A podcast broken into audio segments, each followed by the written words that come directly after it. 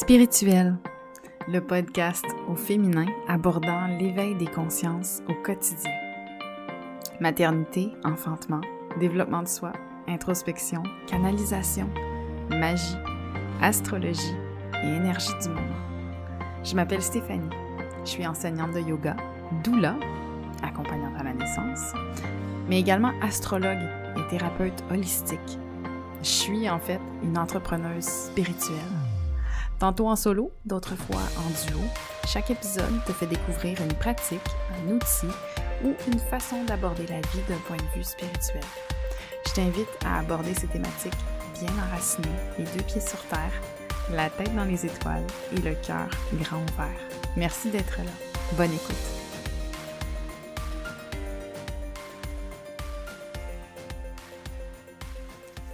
Bonjour, merci d'être là bienvenue dans cet épisode où euh, j'aborde le sujet de Mercure rétrograde.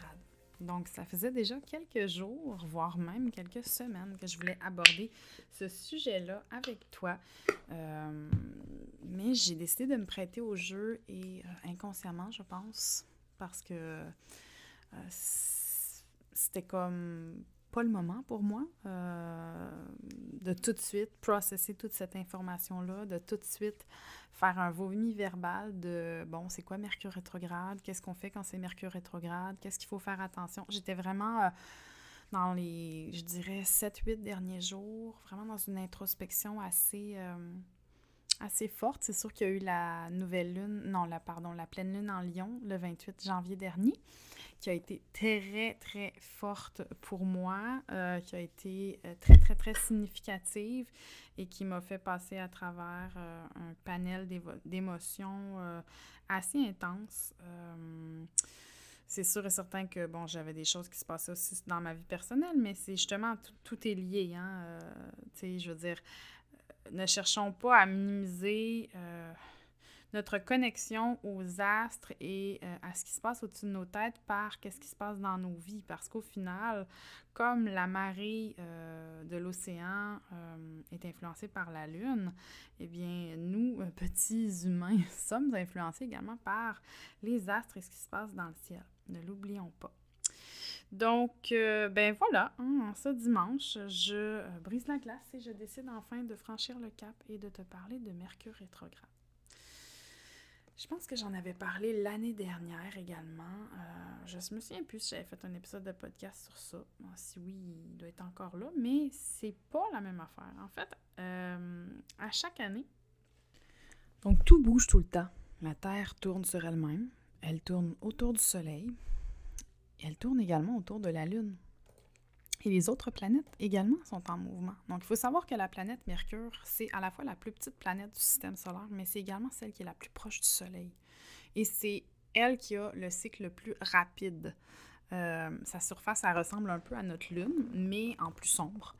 Euh, dans le fond, sans atmosphère, la planète Mercure, elle a été comme bombardée. Ça laisse vraiment des, plein de cratères à sa surface et la température sur cette planète-là est extrêmement élevée. Bon, on s'entend, elle est très proche de la Soleil, on parle de 400 degrés. Euh, mais par contre, sa face sombre est vraiment plus froide. C'est une planète qui a une composition très, très haute en fer.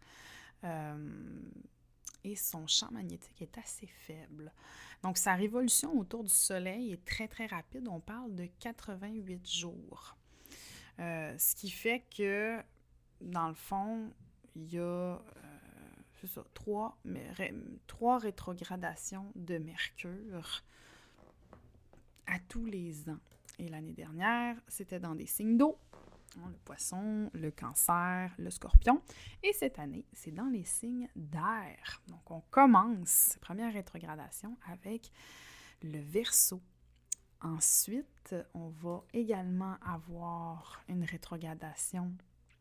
Donc, celle-ci va durer du 30 janvier au 20 février, inclusivement. Euh, la prochaine démarrera le 30 mai jusqu'au 22 juin. Ça va être donc en Gémeaux.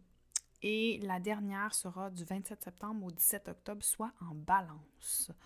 Euh, oui, Mercure rétrograde, c'est... Euh, c'est un peu cliché. Hein? Euh, il y a beaucoup de gens qui, qui, qui vont venir vulgariser, en fait, euh, la rétrogradation de Mercure en lien avec euh, la possibilité qu'il y ait des pannes moteurs, des pannes dans les réseaux de transport, qu'il y ait des, des problèmes avec la télécommunication. C'est sûr et certain que oui, la planète Mercure vient nous parler de tout ce qui est euh, en lien avec euh, le mental, l'intellect, donc en lien avec la communication, bien entendu, mais elle vient également nous parler euh, de notre façon de penser. Elle aborde notre côté cérébral, elle aborde la communication, je pense, au sein de nous-mêmes et également au sein de, du collectif dans notre vie. Donc, nous, par rapport à l'autre avec un grand A.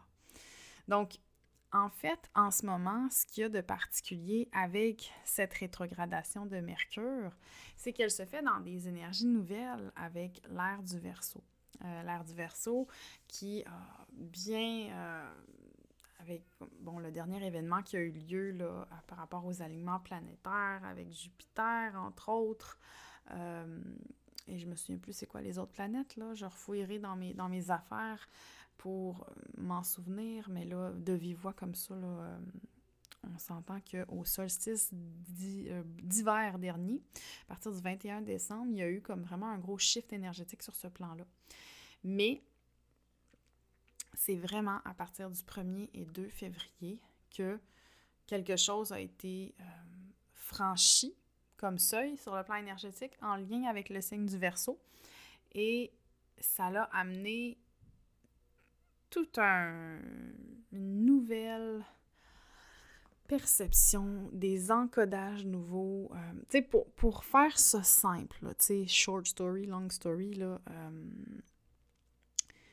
tout est en mouvement constant. Oui, sur le plan de l'astronomie, sur le plan euh, de la physique quantique, sur le plan de ce qui nous entoure. Il y a également tout ce qui est plus de l'ordre spirituel où on parle, tu sais, de des dimensions qui s'accélèrent, des... Puis c'est ça l'ère du verso, hein? On sort d'un signe de terre, on était dans le Capricorne pendant très longtemps, là on entre dans une ère où on est dans un autre élément, l'élément de l'air. Et la, rétrogradation de Mercure se fait en double temps dans cette énergie-là.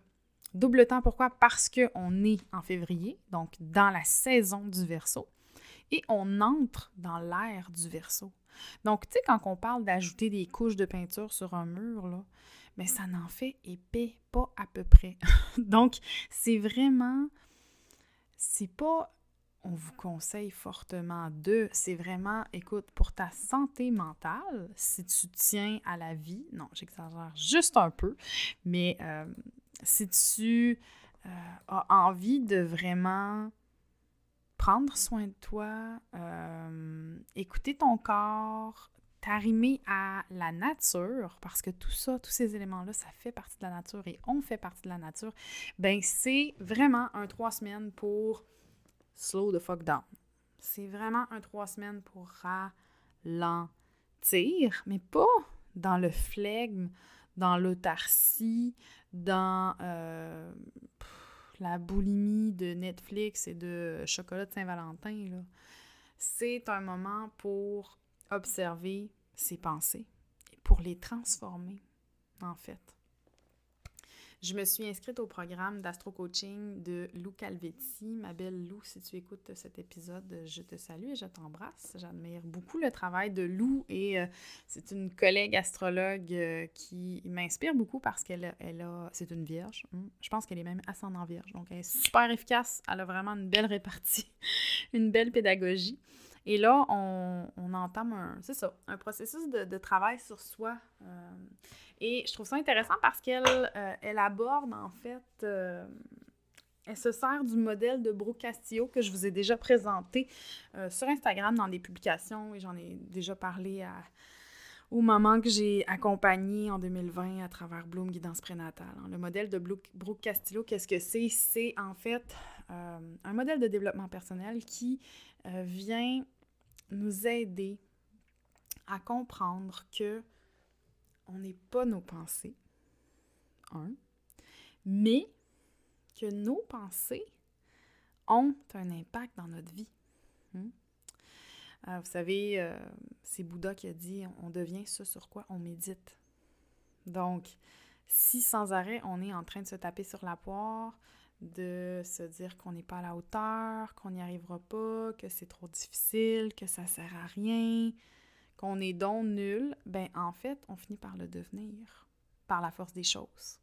Donc le modèle de Brooke Castillo, qu'est-ce qui qu'est-ce qui qu'est-ce qu'il est? Voyons, j'ai de la misère à m'exprimer. Euh, qu'est-ce qui qu'est-ce qui nous dit?